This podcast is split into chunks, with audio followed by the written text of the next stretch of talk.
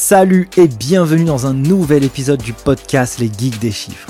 Chaque semaine, je vais à la rencontre de personnes qui réinventent ou interagissent avec le monde de la comptabilité ou de la gestion d'entreprise. Experts comptables, entrepreneurs, directeurs financiers ou acteurs de l'écosystème, je cherche à dénicher pour vous les meilleures pépites pour comprendre comment designer son profil et devenir inarrêtable sur le marché du travail.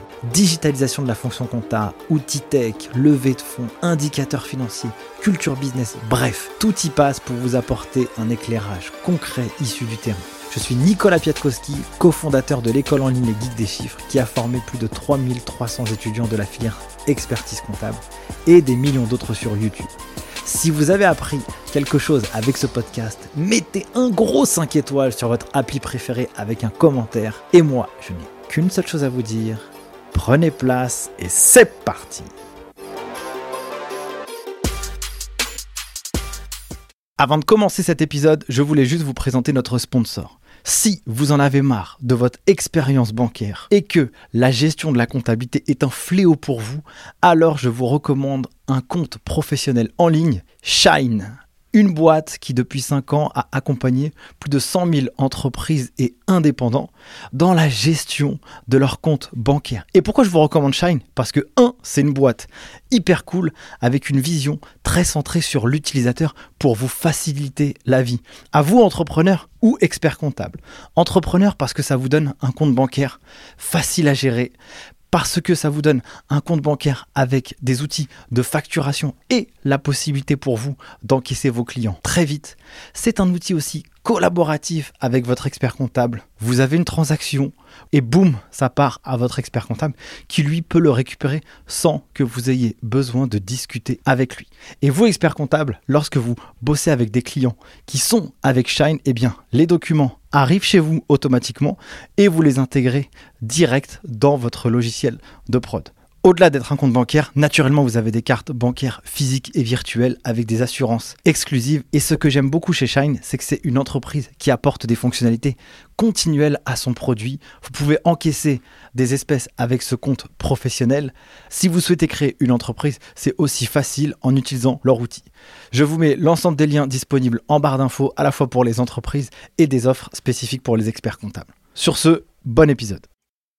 Salut et bienvenue dans un nouvel épisode du podcast Les Geeks des Chiffres. Je suis très heureux de vous accueillir cette semaine pour accueillir un entrepreneur que j'avais envie d'avoir sur le podcast parce que son histoire est intéressante. Il s'appelle Laurent Brouat. Salut Laurent. Salut, salut Nico. Écoute, je suis très content de t'accueillir et je vais t'expliquer pourquoi.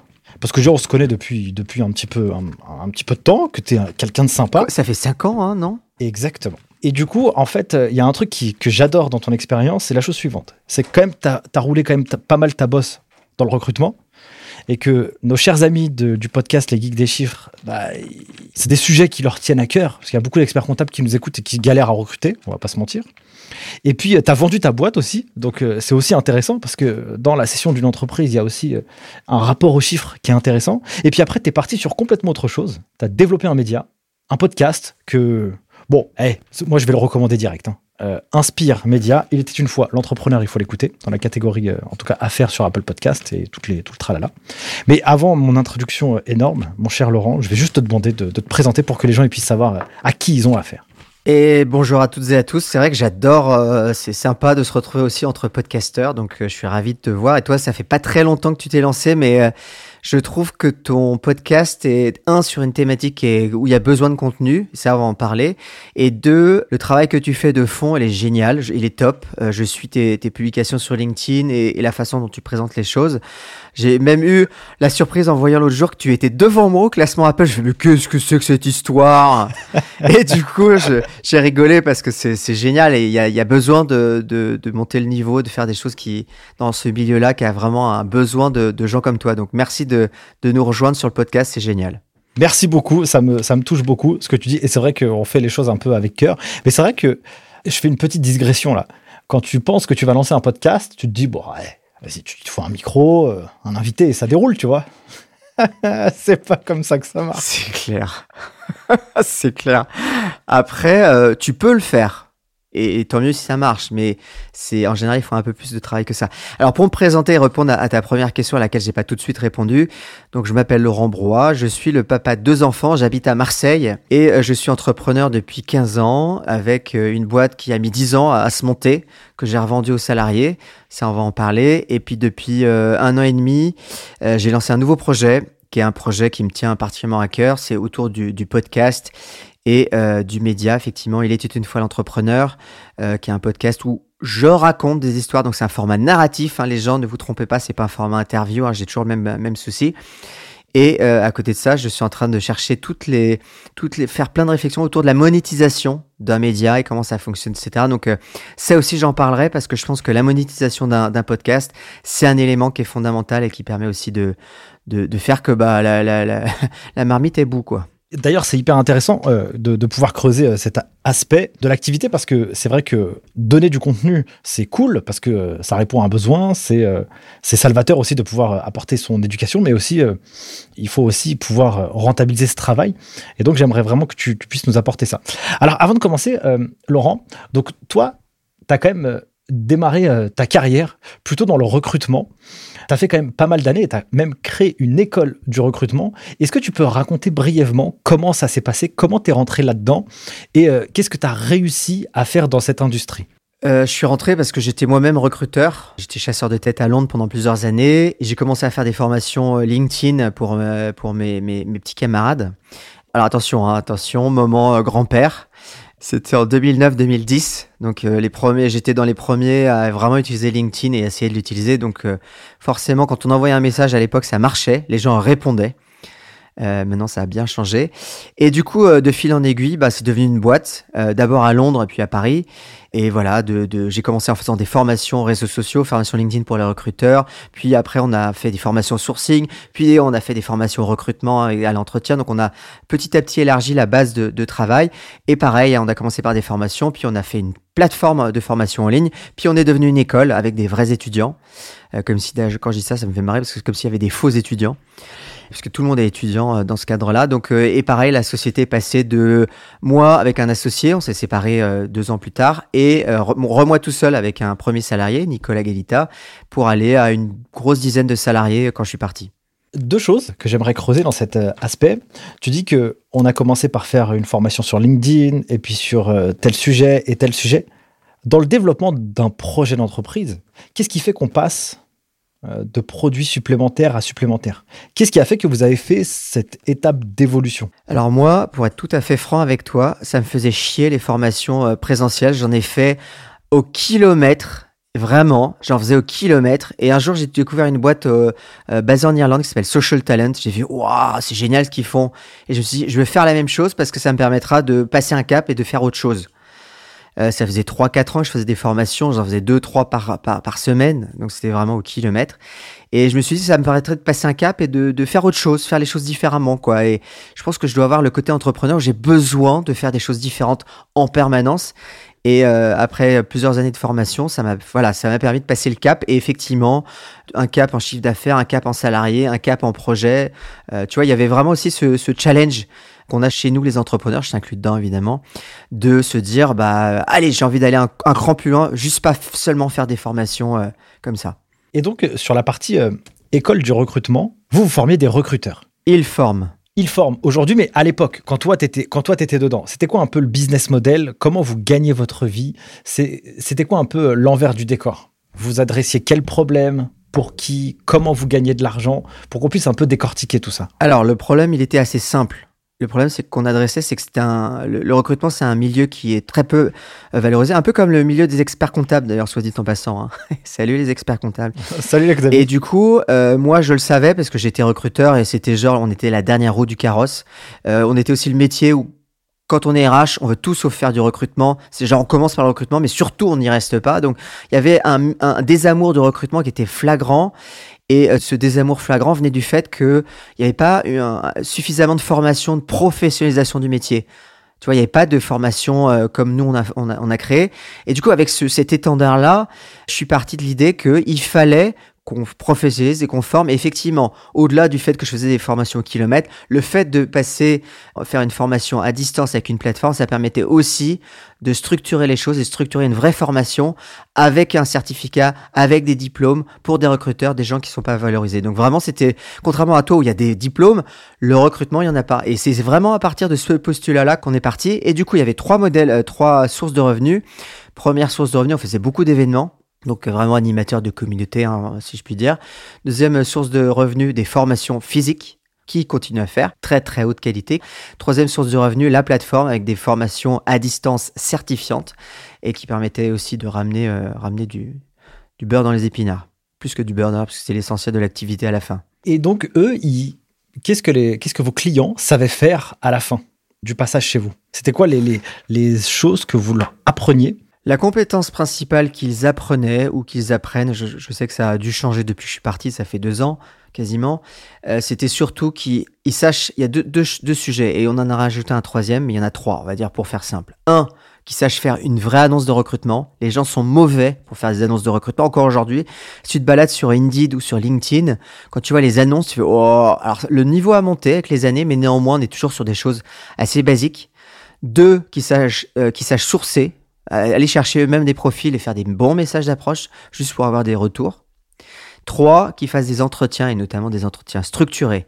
Donc euh, évaluer la personne avec des, avec des critères, avec des, des vraies questions et aussi des, des, des façons de recruter qui, qui permettent d'évaluer le plus euh, scientifiquement possible si la personne est adaptée par rapport à ce qu'on recherche. Donc vraiment, c'est les trois choses sur lesquelles euh, on, on, avait comme objectif à chaque fois que les gens sortaient de cette formation. Et au niveau euh, du sourcing, est-ce que tu aurais des tips à donner pour euh, aller euh, dénicher finalement les gens que l'entreprise a besoin? Quelles seraient les, actions qu'on pourrait mettre en place pour y arriver justement, à trouver la bonne personne? Tu vas rigoler, mais le, vrai tip que je peux donner, c'est vraiment de travailler la fiche de poste. Qui va donner l'annonce? Qui va donner les mots-clés? C'est-à-dire que plus tu vas passer du temps sur la fiche de poste, comprendre le besoin, est-ce qu'il doit maîtriser tel ou tel logiciel, plus tu vas faire une fiche de poste précise, plus tu auras des mots-clés, plus tu auras une annonce derrière qui va être euh, vraiment c'est de commencer avec la base. C'est quand euh, plutôt dire ah, euh, moi j'imagine un expert comptable comme ça et on va arriver avec un truc un peu vagouille, euh, on va avoir une annonce un peu un peu généraliste ou alors que non, je le veux junior avec deux ans d'expérience qui maîtrise tel logiciel et qui va faire du client facing par exemple, qui va gérer des clients. Tu vois donc déjà on a des choses euh, précises. C'est vraiment le pour moi repartir de la fiche de poste qui est le plus important, qui va découler, tout le reste va en découler. Plus l'annonce elle est spécifique et plus tu vas avoir des candidats qualifié, mais aussi si l'annonce est spécifique, ça veut dire que la personne qui l'a écrit, purée, c'est, elle, a vraiment identifié son besoin, tu vois, plutôt que de faire un truc un peu généraliste pour tout, quoi. Exactement. Bah, tu, l'as mieux formulé que moi encore. En fait, je, me suis fait cette réflexion, mais je te pose cette question parce que moi, je l'ai testé, puisqu'en ce moment, chez les guides des chiffres, on est en train de recruter. Et en fait, on a fait des annonces. Et franchement, elles sont, elles sont chiantes, quoi. Elles sont tellement spécifiques que t'as pas beaucoup de candidats, quoi. Mais par contre, les candidats qui viennent, ils sont, ah bah, ils, sont très qualifiés, quoi. Et en fait, l'objectif d'une annonce, c'est de recruter le bon candidat, effectivement, il y, a, toujours plein de gens qui disent il faut en avoir deux, trois dans le pipe. Mais si tu as un très bon candidat et qui passe les épreuves, game over, terminé. Tu as, eu l'annonce la plus efficace du monde. Ok, très clair. Donc ça, c'est vraiment un sujet. Et ensuite, au niveau de la posture d'entretien, tu vois, c'est un peu quoi l'attitude que, ou je sais pas, est-ce qu'il y a des questions types? Est-ce qu'il euh, y a une organisation d'entretien qui est précise? Moi, j'ai vu un peu dans, ton expérience, mon cher Laurent, j'ai cru que tu avais fait des trucs en, en psychologie, je crois, dans tes années passées. Alors, il y a très longtemps, j'ai fait un double formation. Euh, J'ai vu que tu as farfouillé. J'ai fait une formation école de commerce, donc tout, tout classique, et une formation de psy, euh, psychothérapeute pendant, pendant 4 5 ans, quelques années après. Donc, effectivement, j'ai fait les deux, euh, les, deux, les deux cursus, mais c'est tellement long que j'ai, a priori, j'ai tout oublié. Tout ce que je peux te dire, c'est que nous, à l'école de recrutement, il y avait un, un j'aurais presque un postulat qui est de dire euh, l'entretien, il doit être structuré. C'est la meilleure façon euh, d'évaluer une compétence et une personne, c'est en structurant l'entretien. Et pour le structurer, il faut déterminer des critères à partir de, de, de, ta fiche de poste et tu vas dire bah moi je cherche quelqu'un par exemple qui est rigoureux. Et tu vas déterminer des, des questions comportementales ou situationnelles qui vont te permettre d'établir que la personne est rigoureuse. Quelle est la, la, la dernière euh, expérience tu as montré où tu as fait euh, où tu as montré de la rigueur c'est un peu trop orienté mais tu vois tu vois l'idée c'est que tu poses une question et tu regardes la réponse. Comment il, il, il raconte l'expérience où il a montré de la rigueur et comment il explique C'est pas il les justifie, mais comment il explique. Tu vois, il y a, y a vraiment ça. Et, et ça, tu vas, le, tu vas le faire et tu vas envoyer les questions avant, tu vas, le faire, tu vas travailler sur tout un certain nombre de critères et à la fin, tu vas faire un, un, un rapport à froid tu, que tu vas dire, voilà, par rapport à ces critères-là, selon moi, les réponses qu'elle a données sont euh, une note entre 1 et 5. Voilà. Tu vois, mais tu vois, il y a ce, ce, ce travail rigoureux de faire une un entretien et de structurer un entretien qui est, qui est fondamental dans, le, dans l'évaluation. Et ça, c'est un truc que peu encore de recruteurs le font. Et alors, j'imagine même pas chez les experts comptables, euh, quand tu parles de ça, c'est ouais, alors je, ne l'ai pas senti. tu vois, et, et voilà, ça, c'est, c'est un problème. Est-ce que c'est intéressant de faire euh, plusieurs entretiens avec une personne? Ce serait quoi un peu les bonnes pratiques? Parce que, en fait, moi j'ai une petite chose dans ma tête, c'est que est-ce qu'à la fin, en tout cas du premier entretien, est-ce qu'une zone de doute peut subsister chez quelqu'un, ou alors faut être 100% convaincu que la personne, elle peut passer à une étape suivante? D'où l'intérêt d'avoir peut-être une, personne supplémentaire qui va. Nous à l'école de recrutement, on avait un, s'il y avait un yes, mais un, un oui absolu euh, par, par toutes les parties, on partait. S'il y avait deux oui et un moyen, on partait pas. C'est important qu'il y ait plusieurs évaluateurs. Alors, il y a des statistiques qui montraient d'ailleurs qu'au-delà de quatre, ça n'augmente pas la, qualité de l'évaluation, c'est-à-dire qu'on n'a pas plus de réponses au-delà de 4, mais néanmoins moins de 4, quand tu as 2-3 personnes qui, vont faire le même type d'entretien structuré, on commence à avoir euh, des faisceaux euh, suffisamment puissants pour euh, se faire une, prendre une décision. Donc effectivement, plusieurs, recruteurs sont importants, plusieurs évaluateurs dans le process sont importants pour la décision finale. Ok, super. Maintenant, si on parle un peu de chiffres dans l'école recrutement, alors je te demanderai pas de me donner tous les chiffres détaillés. Je, ah, je peux te les donner tous. Euh, alors tous ceux de mon époque, parce que justement, comme j'ai un problème avec les chiffres et la et la compta, vous allez voir, je suis au bon endroit. On va rigoler. Alors raconte-moi un peu, euh, euh, c'était quoi un peu les chiffres de l'école de recrutement à partir du moment où tu as lancé jusqu'à moment où tu es parti? Qu'est-ce qui s'est passé dans l'histoire financière de la boîte? En six ans, la boîte est passée de 150 000 euros de chiffre d'affaires à un million et demi. Ok. Et du coup, on est passé avec des gros bénéfices et avec des gros négatifs. On a fait des années à résultat plus de 100 000 et des années à résultat moins 300 000. Et, et comment ça se fait en fait? Qu'est-ce qui a fait euh, ces variations de résultats? Qu'est-ce qui l'a justifié? C'est les investissements et les recrutements. C'est-à-dire que à un moment donné, on s'est mis à beaucoup recruter pour euh, pour développer la boîte et forcément, on a dû financer ce, ces investissements. D'où le fait qu'on ait fait un prêt de 250 000 euros et ça a un peu, un peu changé euh, les choses aussi.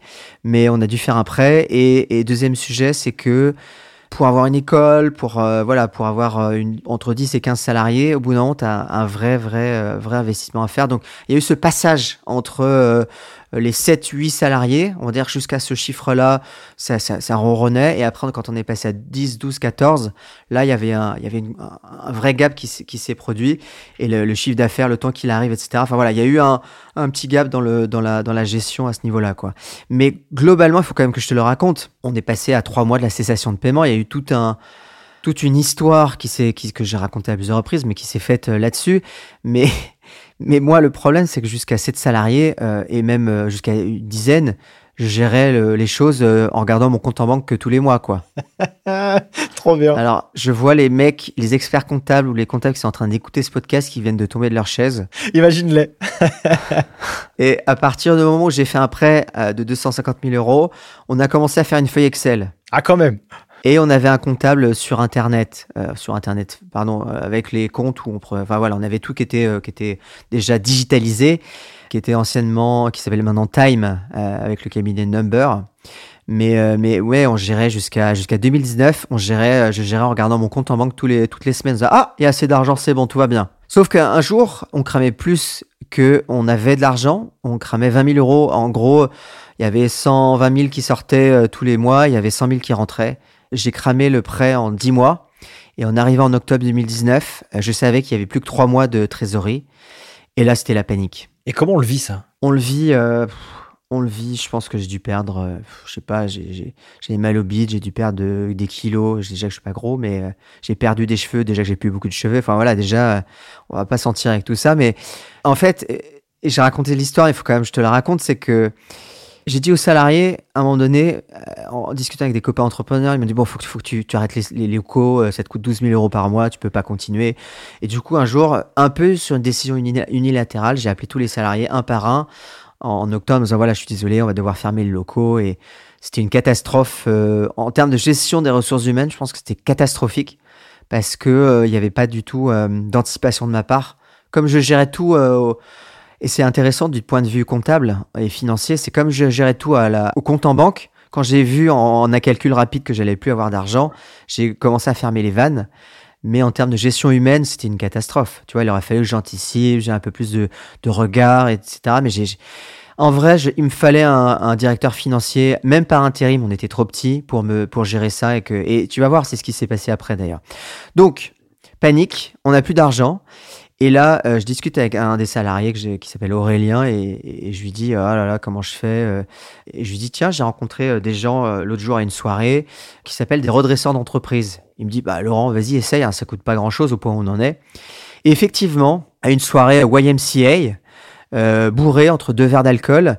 je commence à discuter à Aix-en-Provence avec un gars qui était à côté de moi, qui avait une boîte d'une trentaine de salariés et qui a failli mettre la clé sous la porte. Et quand je lui raconte mes soucis, il me dit mais c'est ouf faut que tu te fasses accompagner par euh, euh, Samy et Laurent, euh, qui sont dont le métier c'est redresseur d'entreprise. J'avais l'impression d'être dans une dans une prison quoi, redresseur d'entreprise. Et du coup, du coup, je dis ok, bah file-moi ces coordonnées, mais je n'étais pas très motivé quoi. J'ai l'impression de, passer à la, à la case prison, un peu comme au, Monopoly. Une fois que j'en discute avec avec Aurélien, il me dit vas-y tente. Du coup, je les appelle et le mec il vient me voir, il passe une ou deux journées avec nous, il me fait un point, il me fait bon Laurent, à partir de demain, tu arrêtes de payer l'URSSAF, la TVA et le loyer. Tu gardes ta trésorerie dans la poche. Je le regarde, je dis, pardon? Je, fais quoi là? Tu veux que j'arrête de payer tout ça? Je lui dis, mais attends, la TVA, c'est du pénal si, si je paye pas. Il dit, non, c'est pas grave, tu recevras des lettres d'huissier. Et effectivement, euh, à partir de novembre 2019, j'ai commencé à recevoir des lettres d'huissier à la maison, des relances, et, et on a commencé, et là c'est hyper intéressant pour les entrepreneurs en difficulté, on a contacté le tribunal de commerce pour lancer une conciliation. Alors tu verras hein, dans le quand tu es en difficulté financière, parce que là la boîte continue à, grossir. Hein. on était à un peu plus d'un million de chiffre d'affaires, donc on passe de 150 000 en 6-7 ans à 1 million et demi. Donc on continue à croître, mais il y avait juste un problème, c'est que notre BFR était négatif, c'est-à-dire qu'on avait beaucoup de thunes dehors et que la formation était un, métier euh, dire euh, très fluctuant, tu reçois beaucoup d'argent d'un coup, bah t'avais un avais des gros gros gros soucis de trésorerie. Et il me dit bah, voilà, ce qu'on va faire, c'est que euh, donc on arrête de payer tout ça et surtout on va mettre en place des systèmes de relance automatisés de toutes tes factures qui sont dehors. C'est aussi simple que ça et on va mettre en place une gestion de financière au cordeau. Donc, on a pris un outil qui, a relancé toutes nos factures. On a commencé à mettre en place un système de gestion financière au cordeau, à la semaine quasiment. Tu vois? Et effectivement, en parallèle, euh, j'ai contacté le tribunal de commerce pour geler toutes nos dettes. Pour, euh, voilà, euh, qui était l'étape avant.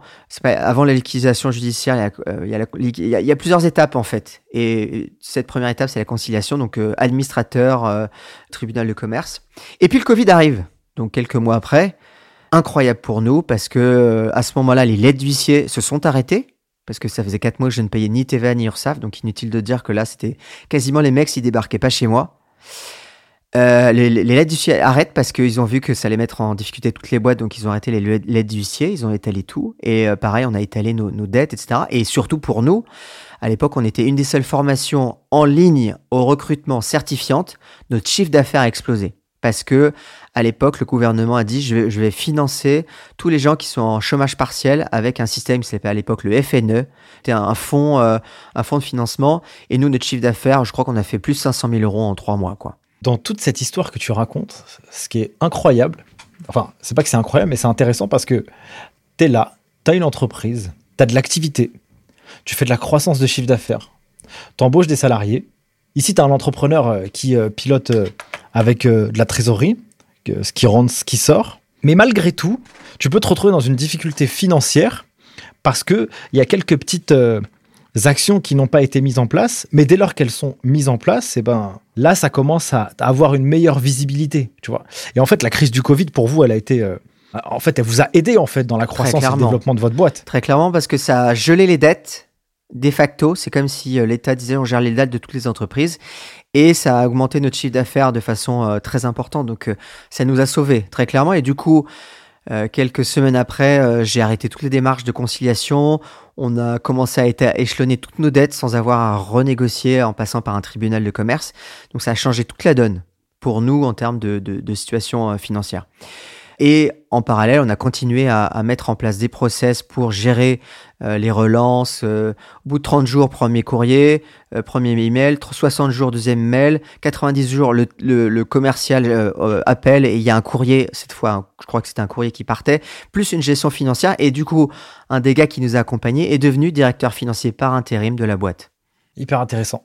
C'est vertueux, l'entrepreneur et vous, expert comptable, en tout cas ceux, qui nous écoutent ou aspirant à le devenir, être un appui comme ça, euh, challenger un peu les entrepreneurs pour euh, les accompagner dans ces sujets. Parce que tout à l'heure, je t'ai dit comment tu l'as vécu un peu, euh, ton, histoire, et tu m'as dit, voilà, j'avais mal au ventre, j'ai perdu quelques kilos. On n'est pas serein quand c'est comme ça, tu vois. Par contre, quand tu as un mec qui gère la partie administrative, financière et qui est là pour te calibrer, bah du coup, ton, mal de ventre, il, il se dissipe. En tout cas, tu le partages avec quelqu'un, quoi. Et je dois quand même souligner un petit problème que j'ai eu, c'est que un expert comptable n'est pas un gestionnaire financier. Et ça, c'est un vrai problème parce que pour trouver quelqu'un qui sait gérer des finances avec une réflexion autour de la trésorerie, c'est pas si simple que ça parce que euh, la personne a une image comptable mais pas une image financière des comptes. Et je peux dire que j'ai vachement euh, galéré euh, avec ce sujet-là. Et je pense que c'est un voilà. Donc quand vous cherchez quelqu'un pour gérer vos finances c'est pas nécessairement le comptable chez vous qui pourra le faire de façon bien bien le faire en tout cas c'est trop bien ce que tu dis. Euh, là, j'adore ce que tu racontes parce que euh, c'est vrai que dans les études comptables et financières, on, dit qu'on passe souvent, un expert comptable, il va passer le diplôme de comptabilité de gestion. Et un expert comptable, la dernière fois, me disait, en fait, on passe plus un diplôme comptable que de gestion. Mais en réalité, elle existe, la gestion. Elle est là, dans le cursus, tu vois. Et donc, moi, j'adore ce genre de podcast avec des entrepreneurs que je fais. C'est vraiment, c'est pour permettre à ceux qui nous écoutent de comprendre, bah, c'est quoi le problème de l'entrepreneur. Qu'est-ce qu'il analyse, qu'est-ce qu'il regarde, c'est quoi ses problèmes, pour justement qu'il puisse créer cette empathie vis-à-vis des entrepreneurs comme, toi ou d'autres qui vont accompagner. Super, mon cher Laurent. Merci pour ça. Alors, du coup, qu'est-ce qui se passe après la crise du Covid? Donc là, vous faites plus 500 000 euros de CA. Comment toi, tu te sens déjà? Euh, Moi, je suis, euh, je suis à ramasser la petite cuillère en vrai, parce que cette période de six mois, c'est même quasiment un an entre les problèmes financiers, etc. J'avais mal au bide tous les jours, il y avait des tensions du coup en interne euh, dans ma façon de gérer, ça a été trop brutal. Euh, moi, j'étais au bout du rouleau, en vrai. À un moment donné, mes salariés me disent Bon, Laurent, prends trois semaines, là, on voit que ça va pas du tout. Et euh, pendant le Covid, j'ai pris trois semaines. Juste après le confinement, je suis parti trois semaines dans une petite maison euh, au bord de la mer. Je suis revenu, j'ai cru que j'allais pouvoir euh, remettre les mains dans le, dans le cambouis et repartir comme si de rien n'était. Mais euh, quelque chose s'était cassé dans la relation à la boîte, dans la relation aux salariés, dans la relation à... même au, recrutement. Très bizarre, hein. c'est comme si c'était la fin d'un cycle pour moi, financier, enfin tout, tout. Il fallait que je, je parte et, et euh, après une, ultime réunion en, 2020, euh, les salariés m'ont proposé de racheter la boîte sur un système très original qui se fait très peu, alors qui, va, qui va me poser quelques soucis par la suite, mais en tout cas qui, qui sur, le, sur le papier est plutôt intéressant. C'est un système de crédit vendeur. En gros, les, les, salariés rachètent la boîte sur plusieurs années, évidemment en utilisant euh, les fonds et notamment les résultats que la boîte va générer pour payer leurs dettes vis-à-vis -vis de moi. Pour te donner le chiffre, la boîte a été vendue à 1 44 000 euros en, donc en février 2021. J'en avais 80% et euh, cette boîte est payée sur 6 ans. Euh, moi, ça m'a posé quelques soucis par la suite puisque les, euh, les, impôts m'ont demandé de payer la totalité des impôts cette année alors que je ne reçois la boîte que les paiements de la boîte que sur 6 ans. C'est une anomalie dans le système d'impôts euh, français en fait. Un entrepreneur a le même problème que moi, il a attaqué euh, ce, devant la, cour euh, de cassation de je sais plus quoi et il a été débouté, mais c'est néanmoins une anomalie, c'est-à-dire tu payes tous tes impôts sans avoir reçu l'argent, ce qui fait que dans ma situation actuelle, je suis en dette d'impôts et que j'ai étalé aussi sur plusieurs années, mais je, pour l'instant, je ne profite pas beaucoup de mon argent que je vais recevoir après dans ce cas-là. Donc c'est un voilà pour les entrepreneurs, faites attention à ça. Euh, il y a un petit montage euh, à faire quand vous faites un crédit vendeur, c'est de vendre par appartement. C'est-à-dire vous allez vendre un bout chaque année et comme ça vous n'êtes imposé entre guillemets que la partie que vous vendez, non pas sur la, la, totalité de, de ce que vous vendez. Waouh, masterclass. Parce que, en fait, euh, s'il faut payer, je pense que c'est quoi? À mon avis, ça doit être 30%, j'imagine. C'est ça. Donc, sur 800, euh, j'ai 160 000 euros d'impôts que je dois payer maintenant. Alors, or, j'ai reçu 150 000 euros. Donc, je paye plus d'impôts que je ne reçois de l'argent quasiment. Donc, ouais, je vois.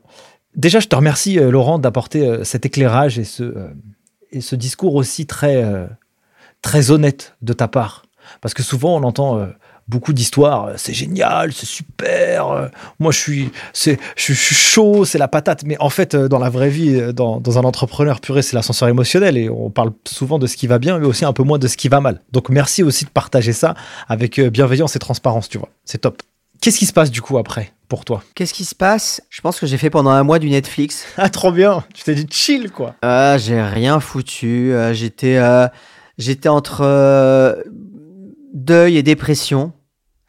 Je pense que j'avais besoin de me reconstruire après cette expérience qui a été. Euh, euh, parce que sur le papier, on se dit, le mec, il a gagné de l'argent, c'est cool. Mais en fait, euh, j'étais vraiment à ramasser la petite cuillère. J'avais ma confiance en, moi qui avait. J'ai un peu perdu confiance en moi. Je savais même plus si je pouvais être entrepreneur, qu'est-ce que je pouvais faire. Donc, ouais, j'ai passé un mois devant Netflix et devant regarder des mangas comme un débile. Mais alors, ça m'a fait un bien. Je pense que mes enfants, ils ont dû dire, mais qu'est-ce que c'est que ce gars, quoi? Le gars, il vend sa boîte, il passe un mois à regarder des dessins animés. J'adore. Et, euh, et en parallèle, je commençais déjà à avoir mon, mon, petit cerveau qui commençait à mouliner parce que mine de rien, même quand tu fais rien, tu fais toujours quelque chose. Tu sais, c'est un peu comme quand tu fais de la méditation. Quand tu t'arrêtes euh, même trois minutes, ton cerveau, il est en permanence. Et, moi, c'est vraiment ça. C'est toujours. C'est quoi le next step? J'ai toujours eu le next step en tête. Et euh, moi, j'écoute des podcasts depuis 2016. Génération, et, il va rigoler parce que je suis dans le même euh, label de podcasteur que lui, hein, Orso Média, donc Mathieu Stéphanie, Génération Do It Yourself. J'ai un peu commencé avec lui, après j'en ai écouté plein d'autres. Et, euh, et j'ai toujours écouté euh, beaucoup, beaucoup de podcasts. Et je me suis dit, tiens, c'est un, truc qui m'intéresse parce que la voix, tout ça, je me suis dit, j'avais commencé à prendre des cours de chant. Parce que justement, comme il fallait que je prenne soin de moi, j'ai essayé de faire des, des activités doudou. C'est quoi une activité doudou? C'est une activité qui prend soin de toi. Genre, tu chantes, euh, genre euh, tu fais du sport avec les copains, tu fais du foot, tu vois, des trucs euh, où tu prends soin de toi et c'est vraiment ce dont j'avais besoin. Donc j'ai commencé à faire des activités doudou, dont le chant. Je me suis dit, tiens, la voix, le podcast, entrepreneur, tu vois, hop, j'ai un peu fait comme mon ikigai, expression à la con, qui veut juste dire, en fait, c'est un croisement entre différentes choses. Et je me suis dit, tiens, bah, je vais faire un podcast sur les entrepreneurs, mais surtout pas d'entretien, mais plutôt narratif. Et je me suis lancé dans ce, dans ce défi-là et j'ai commencé par Xavier Niel, qui était le premier épisode. Donc j'ai, pendant un mois et demi, j'ai bossé là-dessus. J'ai lu à peu près trois, trois livres, euh, j'ai euh, lu 70 euh, articles, vu une quinzaine de vidéos sur le gars. Donc je pense que je connaissais mieux sa vie que lui-même. Et à la fin, j'en ai fait deux gros épisodes de 20 minutes. Et je me suis dit, allez, je me lance. Je l'ai d'abord fait un, un, crash test que j'ai envoyé à plusieurs personnes. Ils m'ont dit, ouais, euh, refais. Je fais OK, je refais. Et tu vois, parce que le problème de la narration, c'est quand tu parles à un micro, c'est pas si simple que ça, parce que tu, il faut que tu réussisses à, je sais pas si tu as des enfants, mais quand tu as des enfants que tu lis une histoire, quand tu leur racontes l'histoire, tu vois tout de suite s'ils s'emmerdent ou pas. Ah bah ça c'est clair. Hein. Tu vois l'attention qui baisse. Et moi, je pense que les gens, au bout de cinq minutes, tu avais l'attention qui baissait et il fallait que je trouve, euh, je retravaille ma narration pour essayer d'arriver à un truc. Euh, parce que c'est pas tout d'écrire le, le, le, script, mais il faut aussi raconter l'histoire. Et c'était ça la, la plus grosse difficulté que j'ai eue. Donc j'ai lancé l'épisode. La chance que j'ai, c'est que euh, avec le réseau que j'avais, j'étais assez connu dans le recrutement, donc j'ai eu assez vite des premières écoutes. Donc j'ai eu 1000 écoutes sur les deux épisodes, donc c'était cool. Ah, c'est bien. Ouais, putain, 1000 écoutes. Ça y est, je suis le nouveau Mathieu Stéphanie. j'étais, j'étais au, tu vois, j'étais, ah, c'est génial.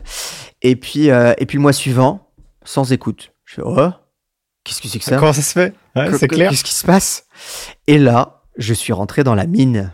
Mais vraiment, hein, dans la mine. C'est-à-dire que euh, l'effet de, de, de, nouveauté du démarrage, parce qu'en fait, je crois que sur Apple aussi, quand tu es nouveau podcast, tu es mis en avant dans certaines catégories et tu as une sorte d'effet un peu nouveauté qui fait que tu as des, as des... Donc j'ai eu euh, cet effet nouveauté, puis après, ça, ça a basculé.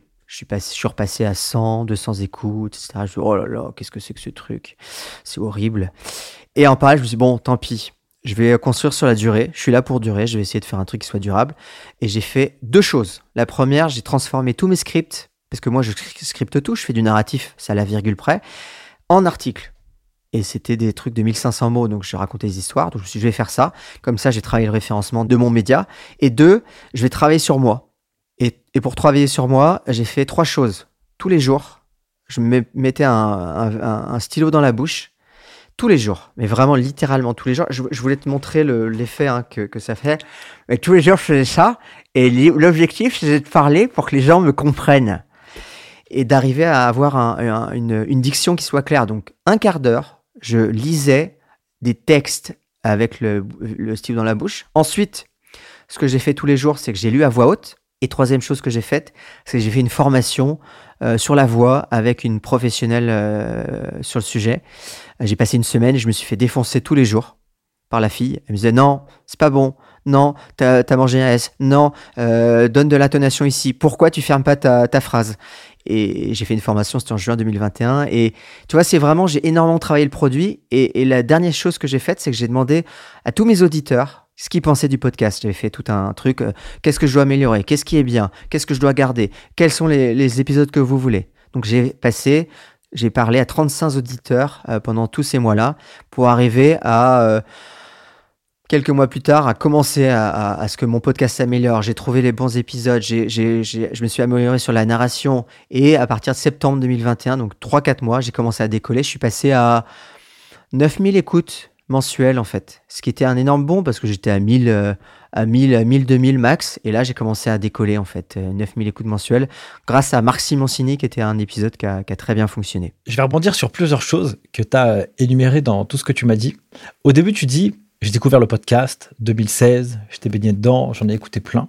Et quand je me dis, je vais me lancer, je ne vais surtout pas faire d'échange. Pourquoi tu ne voulais surtout pas faire d'échange et pourquoi être parti sur un système narratif parce que c'est clair que c'est dur à faire en fait. On se rend pas compte. Euh, moi, je tourne un sponsor sur le podcast. Je, mets, une heure pour, pour faire 30 secondes. Une catastrophe. euh, pourquoi? Parce que je sais que c'est différenciant. Donc, c'est un format où les gens me disent encore Laurent, c'est de l'interview? Non, c'est du narratif, c'est une histoire. C'est comme un livre audio que je te raconte. Euh, donc, c'est hyper différenciant. Donc, quand les gens rentrent, j'arrive à fidéliser. Par contre, la difficulté, c'est de les faire rentrer. Parce qu'ils croient que c'est des interviews tu vois. Et ça, c'est difficile. Mais, mais moi, je suis sur le, comme dire les anglo-saxons, sur le long game, sur le long terme. Je suis là pour, euh, et je sais que, qu'en faisant ça, j'allais me différencier. Le seul problème, c'est que c'est deux à trois jours de travail. Je travaille avec un ingé son.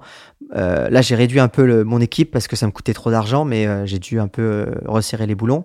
Mais, euh, mais c'est de l'argent et beaucoup de temps pour arriver à pondre un ou deux épisodes je pense que tu me l'as dit, c'était en février 2021, c'est là ouais, où tu as sorti euh, le premier épisode. D'ailleurs, euh, pour, un, pour un feedback euh, perso, moi j'ai écouté les premiers épisodes, et puis forcément j'ai suivi parce que c'est un podcast que j'écoute euh, assez souvent, euh, le tien, parce que j'aime bien, et je trouve vraiment la qualité de narration, elle a vraiment changé, quoi. J'ai bossé pour, hein. Non, mais franchement, ça je peux te le dire, parce que à titre personnel, moi, écouter euh, un format comme celui-ci, bah, c'est vrai que c'est dur de rentrer à l'intérieur. Mais en fait, c'est trop bien, tu vois. Moi, je trouve ça euh, trop bien. Il y a du suspense, il y a, du, il y a de la rythmique, euh, il y a des bruitages. C'est pas très long, c'est vraiment très très cool, tu vois. Donc, en tout cas, bravo pour ça. Et c'est pour ça qu'au début de l'épisode, je dis faut faut aller écouter parce que c'est aussi inspirant. Ça t'apporte aussi des leçons personnelles. C'est aussi quelque chose d'éducatif parce que moi, j'aime pas consommer. J'aime bien me divertir, mais quand j'écoute un podcast, j'aime bien apprendre un truc, quoi. Et donc, euh, je trouve que c'est bien d'avoir une expérience de vie. Tu, tu ressors d'un épisode, tu dis ah ok, ah ouais, ça s'est passé comme ça là, tu vois. Et donc, c'est plutôt cool. J'allais te dire, on est en septembre 2021 et c'est marrant pour ceux qui, un jour, veulent se lancer dans le podcast. Il y a une leçon qu'il faut garder quand on lance un podcast, c'est que le podcast, c'est l'anti-YouTube. C'est-à-dire que c'est pas du tout le média du buzz. C'est un média qui prend du temps et on progresse par paliers, petit à petit.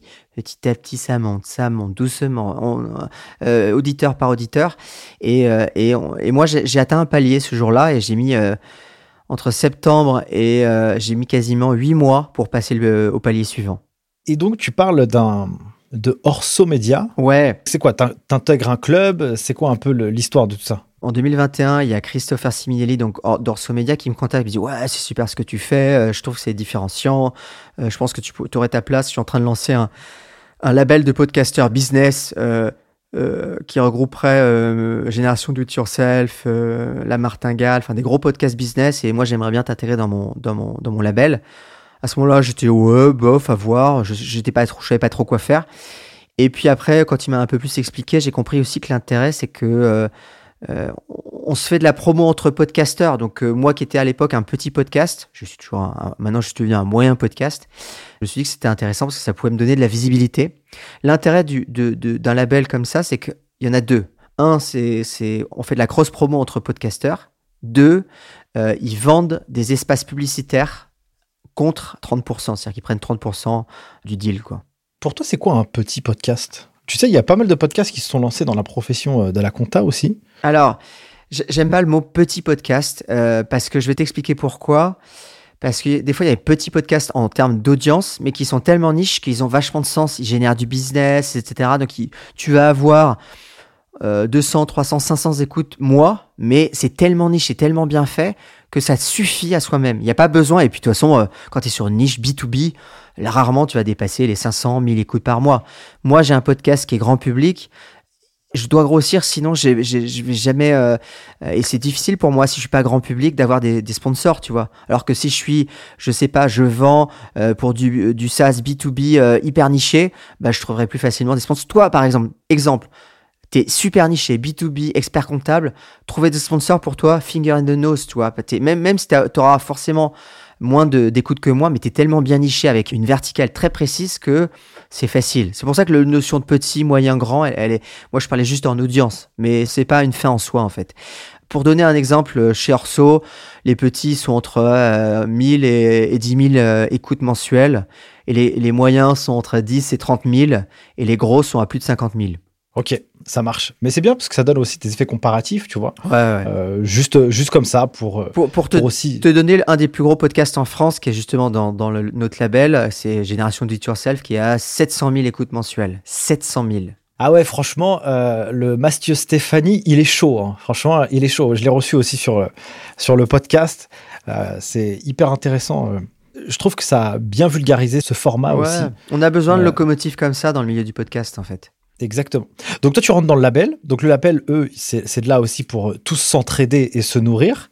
Et puis aussi pour la monétisation, puisqu'on avait parlé de ça aussi euh, au début de l'épisode. Eh bien, ça t'aide à pouvoir euh, aller chercher des sponsors. Et donc eux, sur ces sponsors, eh bien, ils te rétribuent. Enfin, toi, tu prends 70% et eux, ils prennent 30%. Ça. Comment se passe et comment s'est passée la monétisation de ton podcast du début jusqu'à jusqu'à aujourd'hui? C'est un sujet qui est complexe parce que c'est hyper dur de monétiser directement son podcast si tu n'as pas euh, un minimum d'écoute ou en tout cas que tu n'es pas sur une niche B2B euh, précise où tu peux trouver des sponsors. L'intérêt, c'est de. Moi, ce qu'il faudrait que je trouve à terme, c'est trouver un sponsor pérenne, c'est-à-dire sur, euh, qui s'engage sur six mois, alors sur un an encore mieux. Mais ça, quand vous êtes podcasteur, c'est faire des partenariats plutôt que du, du, de vendre des trucs au CPM, donc coût par mille. C'est-à-dire que grosso modo, si, tu gagnes 100 balles par 1000, 1000 écoutes, c'est bien. Et forcément, 100 balles par 1000 écoutes, si tu as 2000 écoutes par mois, tu vas gagner 200 balles. Aucun intérêt à faire du sponsoring tu es sur une niche B2B, prends-toi un sponsor qui va te payer 500 balles l'épisode, t'en fais un par semaine, ça te fait 2000 euros. C'est largement faisable sur une niche et il n'y a pas de raison que tu le fasses pas. Maintenant, il faut prendre du temps, il faut aller chercher, faut le dire, faut avoir un petit package bien tourné. Mais, mais, mais moi, je conseille vraiment aux podcasteurs qui sont sur des niches de le faire et il n'y a pas de raison que ça ne fonctionne pas. Sur la partie monétisation, euh, comment ça fonctionne Donc c'est compliqué de le faire. Maintenant que j'atteins euh, un peu plus de 20 000 écoutes mensuelles, euh, moi je commence à avoir des revenus autour de 1500 euros par mois, tu vois, de revenus réguliers, en sachant que le podcast me coûte 1500 euros par mois. D'accord. pour, pour tous les frais que tu as à, à, générer dessus, sur la production, sur sur le montage, sur la distribution. C'est ça. Hein. Exactement. Ok, toi tu sors quand même. Euh, donc si, toi tu sors 8 épisodes par semaine en fait. Un qui se décompose en, deux parties. Je sors deux épisodes par semaine, donc 8 épisodes par mois effectivement.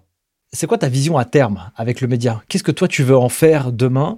Là je pense que là tu es arrivé à un, niveau déjà tu as progressé, le format a progressé, tu l'as monétisé, donc il y a des gens aussi qui sont intéressés, ils ont un attrait aussi pour passer dans ton média. Euh, Comment toi tu vois euh, les, prochaines années dans le développement de, ton projet? Alors, je vais répondre avec deux réponses. La première, j'ai un média, effectivement, Inspire Média, et euh, dans lequel il y a mes podcasts. Euh, pourquoi je te dis ça? C'est que simplement, j'ai énormément développé le référencement naturel. Aujourd'hui, j'ai plus de 10 000 visites mensuelles sur mon, sur mon site. Ah ouais? Pour te dire. Donc j'ai vraiment, euh, c'est un truc qui cartonne. Donc je peux aussi, je pourrais à terme aussi monétiser ce site-là. Donc sur le média, mon objectif aujourd'hui, c'est de avoir une fois par mois un épisode de podcast sponsorisé entièrement. Donc je raconte l'histoire d'une entreprise ou d'un entrepreneur. Une fois par mois, je lui fais un article et je lui fais un post LinkedIn. Ça, je voudrais le monétiser. Je suis en train de, je suis en train de tester avec deux, trois clients. Euh, c'est une offre qui devient, voilà, sur lequel j'ai plusieurs euh, clients intéressés. Effectivement, je le fais qu'une fois par mois. Je le dis dans le podcast. Je dis voilà, c'est cet épisode est construit en collaboration avec. Je l'ai testé le mois dernier. Ça a cartonné. Les gens ont adoré l'épisode et ils s'en foutaient que, que l'épisode était sponsorisé. Euh, et sur le post LinkedIn, j'ai dû faire 15 ou 20 000 impressions. Donc, tu vois, c'est un, un, produit qui, qui, donne une vraie visibilité pour les gens qui, qui le prennent. Ça, c'est le premier produit. Et deuxième produit, c'est que je suis en train de développer une agence où j'accompagne euh, des entreprises à utiliser le podcast pour donner la parole à leurs salariés, pour euh, prendre la parole sur podcast, sur un podcast. Donc c'est vraiment, euh, j'ai deux trois clients là qui sont lancés euh, que j'ai pareil, j'ai testé. C'est des gens qui m'ont demandé, j'ai dit oui, oui, oui, je dis oui à tout. Et après, je vois ce qui marche ou ce qui marche pas. Donc j'ai donc l'agence et sur cette agence, j'accompagne effectivement euh, surtout sur euh, des gens qui veulent faire prendre à leurs collaborateurs la parole sur sur le podcast. Là, j'ai une startup qui m'a demandé de raconter l'histoire de leurs collaborateurs. une, enfin, c'est génial parce que la startup me dit non, non, moi je veux pas communiquer sur mes produits. Je veux que tu parles de mes salariés. On fait un truc incroyable avec eux. On a un modèle social innovant. Je veux que tu racontes l'histoire de mes salariés. Et là, euh, voilà, j'ai une, une, propale en qui, est sortie. Si, si on arrive à le faire, ça peut être génialissime. Donc, tu vois, j'ai vraiment ces deux produits. Mais le truc commun, c'est toujours raconter une histoire. Tu vois, que ça soit avec l'agence ou avec le média, le, truc commun, c'est que j'ai énormément maintenant travaillé. J'ai travaillé, euh, tu l'as entendu tout à l'heure, j'ai travaillé énormément la narration. Et maintenant, ce que je suis en train de travailler, c'est le storytelling. Comment raconter une histoire et comment faire que les entrepreneurs, les CEO, les gens comme toi peuvent, peuvent prendre la parole. Et toi, tu le fais très bien d'ailleurs. Tu te racontes très bien. Tu es un mauvais exemple. Tu serais pas client chez moi. Mais, euh, mais non, non, c'est vrai. Tu, tu, tes posts LinkedIn, tes prises de parole sont excellentes. Mais ce que je veux dire par là, c'est que voilà, c'est les gens qui prennent pas la parole. Euh, que je peux aider avec le tout, que ce soit à l'oral ou à l'écrit, quoi. Ça, je trouve ça euh, extrêmement intéressant ce que tu dis. Là, maintenant, je pense que je fais un post LinkedIn, à mon avis, hier, au moment où on enregistre ce podcast. Dans la filière compta, gestion, de manière générale, les experts comptables, ah, franchement, c'est une très minorité de l'histoire. Hein. Mais par contre, malheureusement, ça fait beaucoup de bruit. C'est qu'il y en a quelques-uns qui ont mauvaise presse. Et donc, malheureusement, ils ternissent l'image de tous les autres.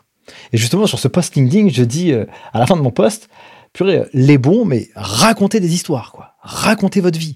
Racontez ce que vous vivez, vos, réussites, vos échecs. Parce que, en fait, euh, vous, vous apporterez aussi l'histoire concrète de votre, de votre métier, de votre vision, et que ça permettrait de rééquilibrer un peu l'image collective que les gens pourraient en avoir. Donc toi, en fait, toi, tu serais la personne qui pourrait aider un cabinet comptable d'expertise à raconter son histoire en fait. Exactement. C'est ce que j'essaye de, de, faire. Alors j'ai même été payé pour euh, le faire sur un post LinkedIn. Trop bien. J'ai testé. C'est bien payé, c'était payé 700 balles. Bah ouais. Euh, mais en fait, c'est pas mon modèle. Moi, mon modèle, je veux un modèle intégré. Je veux pas juste faire un post LinkedIn random qui arrive, mais je voudrais faire un truc qui soit plus intégré avec le média.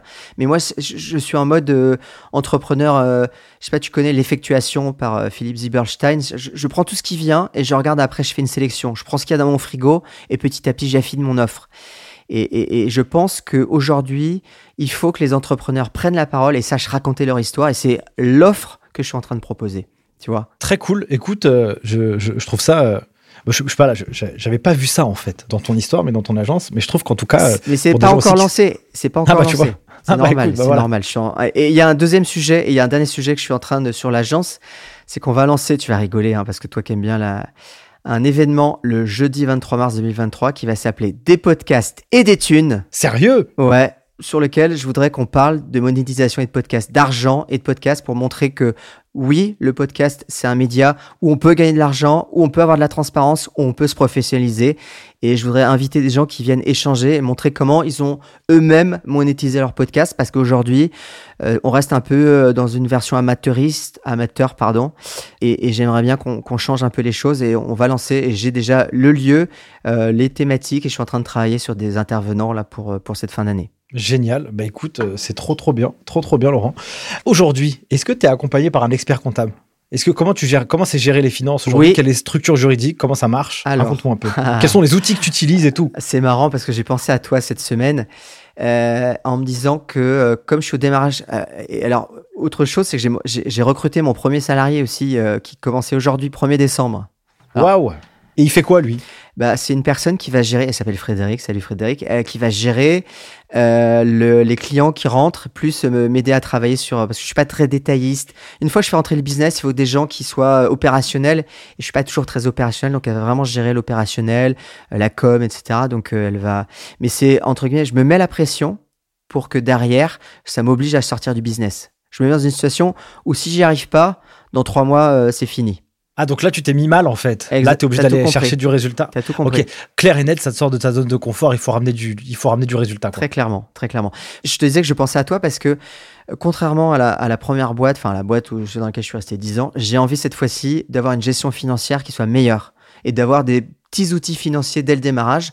Et du coup, je me posais la question de me faire accompagner pour euh, même un, Excel très simple euh, pour faire des calculs de marge, me dire tiens, je vends, euh, je vends un accompagnement podcast à 10 000 euros, mais est-ce que c'est si rentable que ça? Parce qu'il y, a un, y a un ingé son, il y a un graphiste, machin. Faire, tu vois, partir sur une base plus saine que ce que j'ai fait avant, qui était juste regarder mon compte en banque. Je voudrais essayer de de, sortir de, de, ça et de et je me disais non je suis pas alors j'ai un comptable et j'ai un outil de comptabilité donc j'ai repris Number et Time mais euh, néanmoins euh, je me dis qu'il faut quand même que j'ai une gestion financière même simplifiée pour que quand je vais commencer à augmenter mon chiffre d'affaires j'ai déjà une base euh, saine qui soit posée Tip top, super. Bah écoute, en tout cas, on arrive à la fin de cet épisode, mon cher Laurent. C'était très intéressant. Moi, j'ai adoré parler, parler de tout ce que tu m'as apporté. J'ai adoré que tu puisses aussi te livrer concrètement.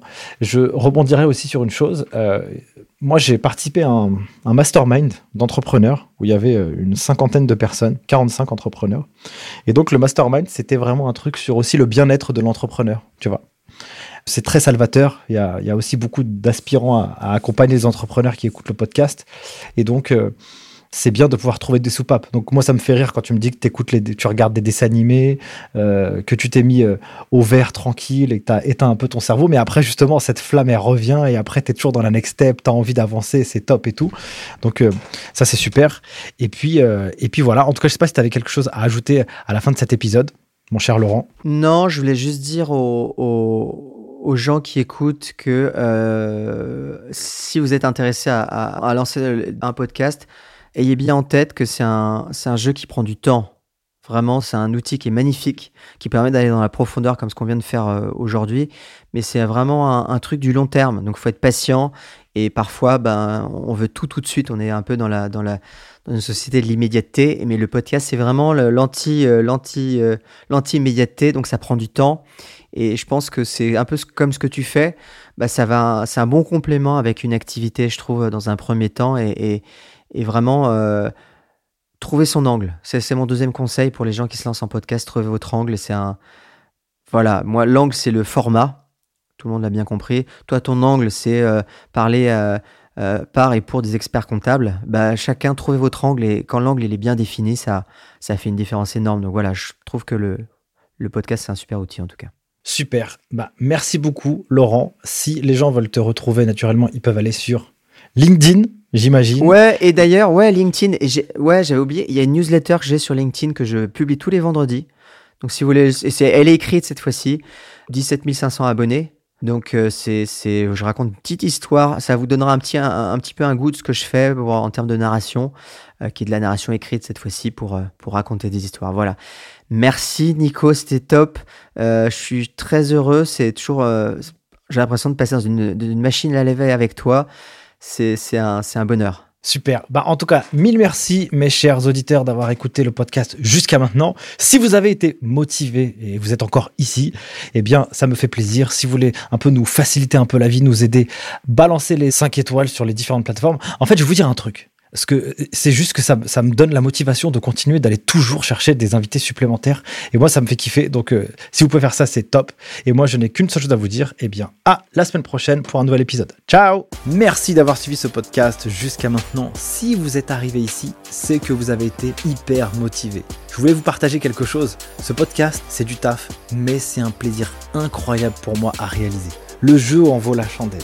Si vous pensez que cet épisode ou ce podcast a été utile ou est utile pour vous, vous avez un moyen de pouvoir le faire connaître au plus grand nombre. C'est soit de le partager autour de votre réseau, soit de mettre un avis 5 étoiles ou un commentaire sur les différentes plateformes. C'est pour moi le seul moyen de pouvoir le diffuser au plus grand nombre pour que chacun puisse y retirer quelque chose de positif pour sa carrière personnelle et professionnelle. Sur ce, je vous remercie encore une fois. N'oubliez pas, si vous avez des besoins pour pouvoir vous former aux meilleures compétences comptables et financières, rendez-vous sur le site internet lesguideschiffres.com. On vous prépare à obtenir les meilleurs diplômes de la fière de l'expertise comptable. Et moi, pour finir, je n'ai qu'une seule chose à vous dire. À très vite pour le prochain épisode. Ciao